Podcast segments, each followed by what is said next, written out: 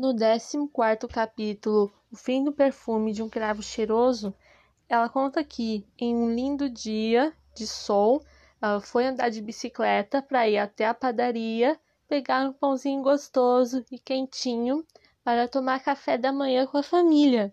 Enquanto ela voltava de lá da padaria, ela começou a ter um, um pressentimento ruim de que algo de errado estava acontecendo. E ao voltar de lá, ela conta que foi comunicada do falecimento de seu avô Elísio. Ali foi só o primeiro de vários lutos que ela irá viver pela frente, que ao longo dos podcasts eu vou contar.